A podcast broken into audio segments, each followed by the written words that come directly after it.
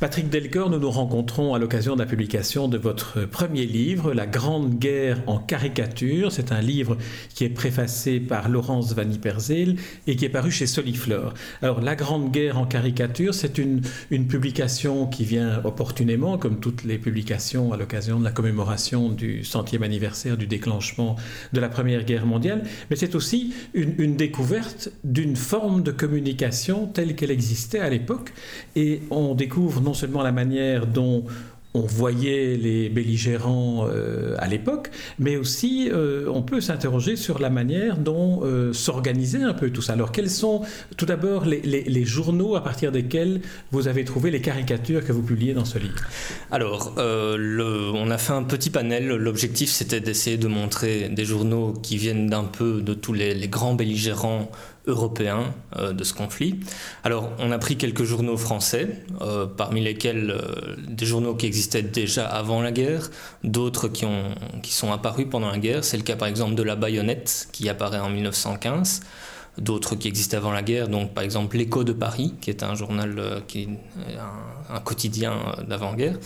on a aussi pris des journaux britanniques, et donc on, a pris un satirique qui existait aussi d'avant la guerre, qui s'appelle Punch. Euh, qui a existé d'ailleurs jusque dans les années 70, donc euh, c'est un journal qui a eu une longue, une longue carrière. Puis alors on a pris aussi des journaux allemands évidemment. parmi, on a pris deux grands journaux satiriques de l'époque. Donc il y a le Simplicissimus et le Kladderadatsch. Et alors à côté de ces grandes publications, eh bien on a pris aussi quelques quelques dessins qui viennent un peu de gauche et de droite, euh, quelques publications euh, belges qui viennent d'après la guerre euh, ou qui paraissaient pendant la guerre sous forme de carte postale par exemple, des choses comme ça. Donc voilà, c'est l'objectif c'était de faire vraiment un panel le plus large possible. Alors il faudrait peut-être qu'on sache, nous, public de, du 21e siècle, le public d'Internet habitué à Google et aux moteurs de recherche, que représentait le, lectorat ou, ou, le public de, de ces journaux-là, dans, disons dans les trois grands pays, l'Allemagne, la France et l'Angleterre Alors, euh, bah, c'est assez difficile euh, à, dire en termes de chiffres. On n'a pas vraiment d'informations. On sait que. Alors, on n'a pas non plus vraiment d'idée du, type de lecteur en ce qui concerne les idéologies, entre guillemets. C'est-à-dire qu'on est vraiment dans, un, dans des journaux euh, de guerre qui paraissent pendant la guerre et donc qui qui entre dans une politique de euh, tout le monde derrière la nation, euh, une politique, euh, disons, d'alliance où les, clivages politiques n'apparaissent plus. Donc c'est assez difficile de répondre à cette, à cette question. Bah, toujours est-il qu'on peut quand même voir que certains journaux euh, bon, certaines tendances plus radicales, entre guillemets, euh, plus euh, autoritaires, on, va dire, ou enfin, si on veut prendre un point de vue un peu anachronique, ou plutôt, plutôt réactionnaire par rapport à certaines questions. Donc voilà, c'est là que les tendances apparaissent, entre guillemets. Mais est-ce qu'on peut dire que, comme vous, vous n'avez retenu que des caricatures, il y a aussi des articles dans ces journaux-là, donc si on revient à la caricature, c'est que la caricature, elle a une double fonction, et je pense que c'est votre préfacière, Laurence Van Perzel, qui est aussi votre euh, maître de thèse ou celle avec qui vous travaillez Oui, enfin, j'ai pas, pas, à vrai dire maître de thèse, mais évidemment, euh, le livre a été fait à plusieurs mains et elle a beaucoup participé avec ses étudiants. Pour... Alors, je, pense que c'est elle qui, indique que la caricature a une double fonction, c'est qu'elle permet la mauvaise foi, la mauvaise foi la plus totale, donc dans un instrument de propagande, c'est idéal, mhm. et elle permet aussi de, de nourrir, d'entretenir les représentations que l'on a de l'autre. Oui, c'est ça. Et donc, euh, vraiment, dans la caricature, on a cette idée de, on va y mettre tous les fantasmes qu'on qui, sont ancrés dans une population pour vraiment essayer de désigner une cible idéale. Et, euh, vraiment cette cible sur laquelle on va pouvoir se, se lâcher et, et euh, concentrer tout l'effort euh, sur une cible. Quoi. Vraiment, c'est ça l'idée. Alors, vous avez organisé votre, votre livre de telle sorte qu'on en suive une sorte de, chronologie de la guerre. Donc, on démarre quelques jours avant le déclenchement mhm. et on l'achève le livre quelques jours après la signature de, de l'armistice. Qu'est-ce que vous avez appris, vous, qui êtes historien, qui connaissez bien tout le déroulement du premier conflit euh, mondial, qu'est-ce que vous a appris en plus le fait de l'étudier à travers les caricatures? Eh bien, d'abord, j'ai appris beaucoup de choses sur la guerre en elle-même. C'est vrai que c'est tellement vaste, c'est un sujet tellement important que, mine de rien, on peut on peut en apprendre aussi sur certains belgérants qui entrent en guerre, d'autres qui restent un peu sur le côté. Ce qui a été intéressant aussi, c'est de voir que euh, le regard de l'autre euh, ben, apparaît très franchement dans ses dessins. Et euh, ce qui avait beaucoup frappé le professeur Van Ypersel, mais moi aussi, et, les étudiants qui, qui avaient travaillé là-dessus, c'est surtout un message qui vient du côté allemand, où la personne à abattre n'est finalement pas tellement le français, alors que du côté français, vraiment, c'est euh, l'allemand qui incarne euh, euh, l'ennemi total. Mais du côté allemand, c'est plutôt les Britanniques qui sont, qui sont visés par, par le dessin. On, leur reproche surtout leur impérialisme, surtout le fait qu'ils sont. on retrouve ces idées de fourberie britannique. C'est vraiment la perfide Albion qui entre, qui entre en scène. Et finalement, pas tellement le français. Et donc ça, c'était assez étonnant euh, de, voir ça euh, à travers finalement tous les dessins qu'on a pu avoir sous les yeux et à partir desquels on a fait une sélection évidemment. Alors, euh, caricature veut dire dessin, veut dire la main d'un artiste, le regard d'un artiste aussi. Alors, qui sont les caricaturistes? Euh, au, cours, au, cours de, au cours de la Deuxième Guerre mondiale J'imagine qu'ils ils se sont euh, nourris de, de l'actualité qu'ils vivaient. Oui, alors vous avez tout à fait raison de dire que ce sont des artistes, puisque ceux qu'on a ici sous, sous la main, ce sont vraiment des, gens qui ont fait les académies des beaux-arts, etc., qui travaillaient pour beaucoup déjà dans la presse avant la guerre, qui vont mettre leur leurs plumes, leurs leur pinceaux au service de la, de la guerre, donc de la propagande. Euh, d'autres, d'ailleurs, vont continuer des carrières après la guerre, euh, etc. Donc ici, on a vraiment affaire à des artistes professionnels. Mais la caricature pour 14-18 ne s'arrête pas là. On, voit aussi apparaître euh, dans les tranchées, d'ailleurs, des, des, soldats qui se mettent à dessiner, tout un travail amateur qui entre, en, qui entre en ligne de compte, des gens qui parfois font des dessins comme ça, qui revendent pour pouvoir payer un peu les pinceaux, euh, pour se faire un petit peu d'argent, des choses comme ça. Donc c'est vrai que la matière est extrêmement riche. Euh, et donc on voit vraiment apparaître cette diversité. Et ce qui est intéressant aussi, c'est qu'avec cette Première Guerre mondiale, justement, concernant le, dessin de caricature, euh, on voit vraiment cette caricature qui arrive de la masse, en fait, qui, descend pour monter vraiment vers un message qui, lui, est vraiment cadré par, euh, par euh, une forme de censure plus ou moins forte, plus ou moins euh, organisée d'ailleurs. On dit de la Grande Guerre que c'est une des guerres où on a le plus écrit. Les poilus dans les tranchées écrivaient, il y a eu des lettres, il y a eu des récits, des carnets. On republie maintenant Genevois, Eric Maria Remarque mhm. et, tous les auteurs qui ont, qui ont voulu témoigner. on sait que l'écriture littéraire a apporté beaucoup à, à l'empathie par rapport à ce qu'ont vécu les soldats, euh, quel que soit leur, euh, leur bord d'ailleurs. Euh, qu'a apporté la, caricature, à votre avis? Qu'est-ce que, quel, quel, sentiment peut engendrer la caricature qui est, extrêmement dure, extrêmement cynique parfois ben, C'est une, très bonne question. À mon avis, il faudrait voir. Euh, je, crois que l'apport de la caricature a été très différent de la littérature. D'abord, il faut voir la littérature d'après-guerre qui a vraiment une vision très négative de la guerre, qui est très pacifiste, etc. Euh, je pense que la caricature euh, n'a pas dû apporter le même écho que la, que littérature, ne serait-ce que parce que ça peut être considéré comme quelque chose de relativement mineur. Et surtout, euh, c'est quelque chose qui est plutôt dans euh, l'événementiel direct. Euh, la caricature perd de son souffle plus le temps passe, ce qui n'est plus pas le cas, ou en tout cas euh, pas trop le cas, avec les écrits euh, d'écrivains hein, qui, vont témoigner.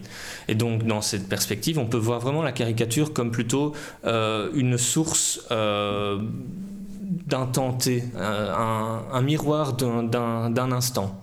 Et euh, c'est d'ailleurs souvent un peu comme ça quand on voit des, caricatures dans les journaux, d'ailleurs encore aujourd'hui. Euh, c'est une caricature qui fait face à une actualité de, de l'événement. Et donc, après coup, elle perd de sa. Elle va se dégonfler un petit peu. En, prolongeant peut-être un peu la, comparaison, enfin le terme n'est pas tout à fait approprié entre littérature et, caricature à l'époque du conflit, donc publié à l'époque du conflit et pas après, euh, et en gardant en souvenir ce livre Les Mémoires d'un rat, qui peut-être un des seuls que je connaisse en tout cas, euh, qui est une, une approche un peu ironique, un peu satirique, un peu critique aussi sur la guerre, j'ai le sentiment que dans les caricatures on ne trouve pas de critique de, son propre camp. Oui, absolument. Et euh, d'ailleurs, ça rentre dans cette espèce de codification d'un message. Il faut absolument pas montrer euh, un pays qui est défait. Hein. Il faut pas montrer un pays qui perd des hommes. Euh, Évidemment, tout le monde sait que la guerre, c'est difficile, mais il faut absolument que le moral des troupes soit au beau fixe. Alors, on montre toujours, si la guerre est difficile, c'est de la faute de l'ennemi d'en face. C'est eux qui l'ont déclenché, c'est eux qui emportent la responsabilité.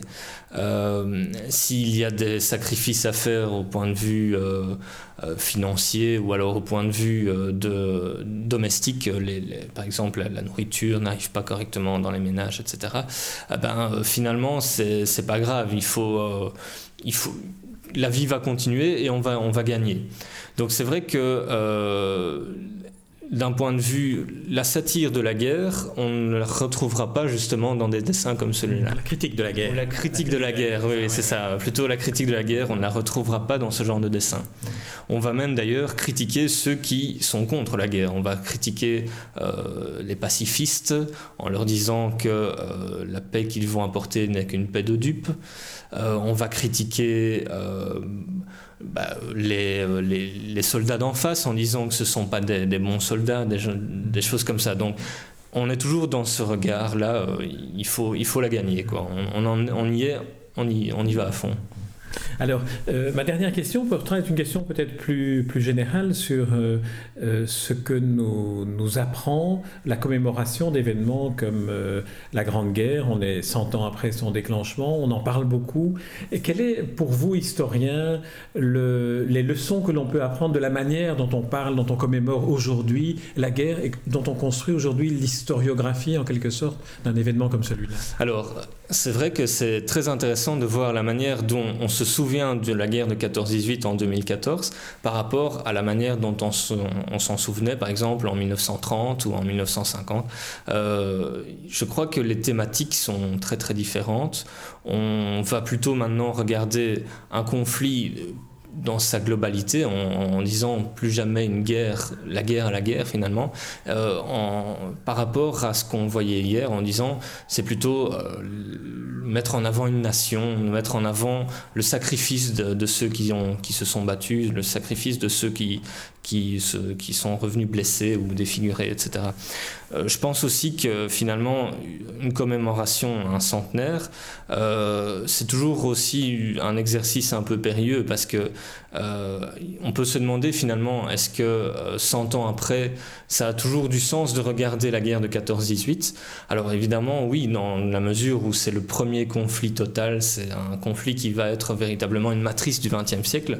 Et donc, c'est plutôt dans cette perspective-là qu'il faut, à mon sens, regarder les, commémorations de 14 14-18 plutôt, regarder finalement, euh, tiens, est-ce que 14-18, quels ont été les événements que ça a déclenché Quel a été l'embrayage 14-18 euh, et donc, euh, à partir de ce moment-là, on peut se demander aussi si finalement, ça c'est peut-être la finalité euh, qu'on peut transmettre aux, jeunes générations, parmi lesquelles, dont je fais partie mhm. finalement, c'est de se dire, on, nous sommes dans un monde aujourd'hui, en tout cas une Europe en paix, est-ce que ce n'est pas une illusion de croire que la paix est acquise une fois pour toutes? Est-ce qu'on peut se dire que finalement, euh, un jour ou l'autre, euh, euh, la guerre n'est jamais très loin, finalement, elle est toujours au coin de la rue. Et donc, est-ce qu'on ferait la même chose qu'en 14-18 je, personnellement, je pense pas vraiment, mais finalement, on peut se demander dans cette perspective, tiens, est-ce que finalement, commémorer une guerre, ce n'est pas finalement essayer de sauvegarder la paix. Et dans la perspective aussi de, c'était une guerre mondiale bien sûr, mais c'était aussi une guerre en Europe et une guerre européenne. On peut aussi se dire à quelques jours, quelques semaines des élections européennes où on sait les prévisions du taux d'abstention, que le, apprendre l'histoire, ce serait peut-être aussi apprendre les, les, fruits que les épisodes tragiques de l'histoire ont, ont, pu engendrer, comme par exemple une période de paix de plus d'un demi-siècle en Europe. Oui, c'est ça, absolument. Et donc c'est ça rejoint euh, ces, commémorations. Hein. donc euh, vraiment l'idée de se dire euh, quelle Europe veut-on? Est-ce qu'on veut une Europe ouverte, une Europe unie, une Europe de l'amitié entre les peuples, ou alors est-ce qu'on veut en revenir à une situation un peu plus tendue comme à, à l'été 14 quoi? Très bien. Patrick Delcoeur, je vous remercie pour cet entretien et puis je vous remercie pour euh, euh, ce livre, euh, un livre qui suit la chronologie de la Première Guerre mondiale, qui en suit aussi tous les aspects géographiques. On n'en a pas parlé, mais on va en Asie, on va en Russie, on va dans tous les pays belligérants directement de part et d'autre de la ligne de front, mais également dans, le monde entier. Alors, je rappelle le titre du livre, La Grande Guerre en caricature. C'est paru chez Soliflore et préfacé par Laurence C'est également une, je ne sais pas si on peut dire ça, une coproduction, en tout cas une édition en partenariat avec la Bibliothèque royale de Belgique, qui a un très grand trésor iconographique et qui veut le valoriser, semble-t-il. Tout à fait, c'est ça. Donc euh, c'est vraiment grâce à eux, euh, les, trois quarts des, dessins viennent de leur collection qui est très très très riche. Et donc c'est une, vraiment une manière aussi de leur rendre hommage, euh, d'avoir mis à disposition et de toujours mettre à disposition du public vraiment ces trésors iconographiques. Très bien, j'ai oublié de dire aussi que le livre est agrémenté d'une euh, bibliographie de site internet, d'une bibliographie et d'un lexique, et euh, tous ces liens sont passionnants à aller, visiter. Dans la perspective que vous disiez, vous, jeune historien, euh, l'apprentissage et la commémoration de l'histoire nous permet de préserver, espérons-le, la paix pour les générations futures, dont vous faites presque encore partie. Merci. Oui, merci beaucoup. Les rencontres d'Edmond Morel.